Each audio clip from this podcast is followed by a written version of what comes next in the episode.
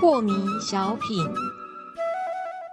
张讲师您好，有一位听众朋友，他想请教讲师，他说啊，我们在最近呢，都会在电视上看着国际新闻的报道，那看到这个中东的战乱哦，呃，有什么所谓的 ISIS 伊斯兰国这个恐怖的屠杀的这个手无寸铁的老弱妇孺啦，虽然这个国度呢距离我们比较遥远。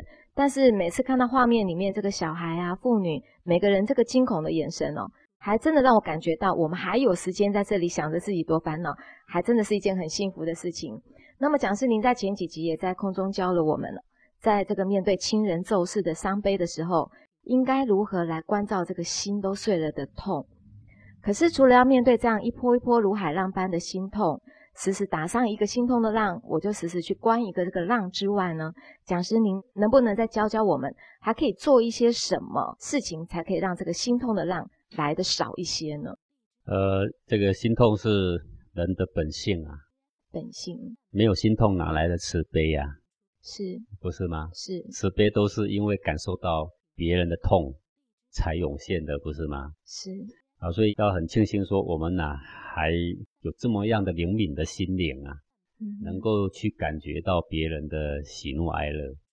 是。那现在重点就是人世间，我们刚刚已经解释过了，为什么人世间不能够永远的太平啊？人世间的很多苦难其实是有莫大的意义，对不对？是。呃，会让我们更珍惜现在所有的，更想往正确的道路啊去前进呢。啊，除了这个之外，你更应该学习的就是怎么样不让自己的喜怒哀乐成为你的累赘，是，而是在喜怒哀乐去感觉别人的这个心痛，去发你的慈悲之外啊，然后你在这个情绪的当下呢，也还有自在解脱的能力啊，这个才是呃你的一生最安稳的避风港。嗯哼，因为人世间难免。这个悲欢离合嘛，对不对？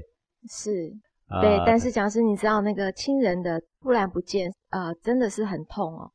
这个我想是每个人都可以体会的嘛。是。你最爱的人、最爱的东西离开，都会让你好慌张一阵子嘛，对不对？是。呃，这个痛呢，更让我们知道珍惜我们的生命，珍惜我们的亲人。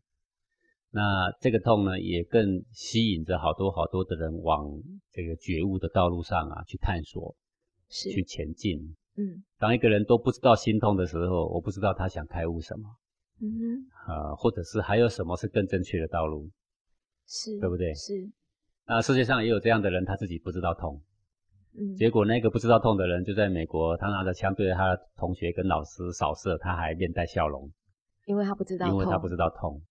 所以各位，你要知道，说我们知道痛，那是一个上帝给我们多么好的一个礼物，那是一个我们将要发慈悲心的一个保证。是啊，我不觉得说怎么样让你的心痛少一些，因为人生不是一辈子都没有心痛的事。嗯哼，对，都会碰到。难道心痛的事都留给别人，然后都不要留给你吗？嗯，那不可能的。你至亲总有离去的时候，你哪里有可能不心痛的时刻？是。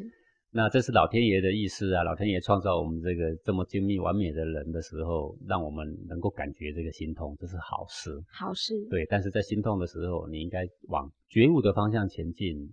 这个痛原来是这么痛楚，原来众生有这个心痛，原来受捆绑是如此的严重。嗯哼。我们怎么自己在这个心痛的当下，能够有一个自在开悟的解脱？然后我们呢，也去宣扬那样的学问，让人也可以自在开悟解脱。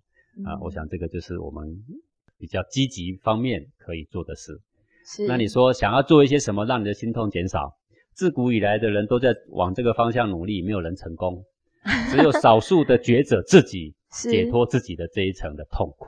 是。而在人世间呢，任你用什么方法，从来没有成功过。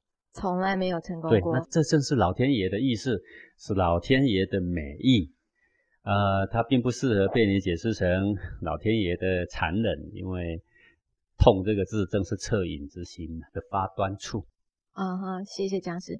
讲师，我们常常如果遇到一个比较大的变化，或者自己没有办法承受的时候，呃，我们通常都会跟老天祈祷，或者是会怨怪老天为什么这样对我啊，那个是还没有悟透这个心法的人的办法。的办法。对，啊，有这个心法的人，反正痛来的时候，机会来了，赶快关照。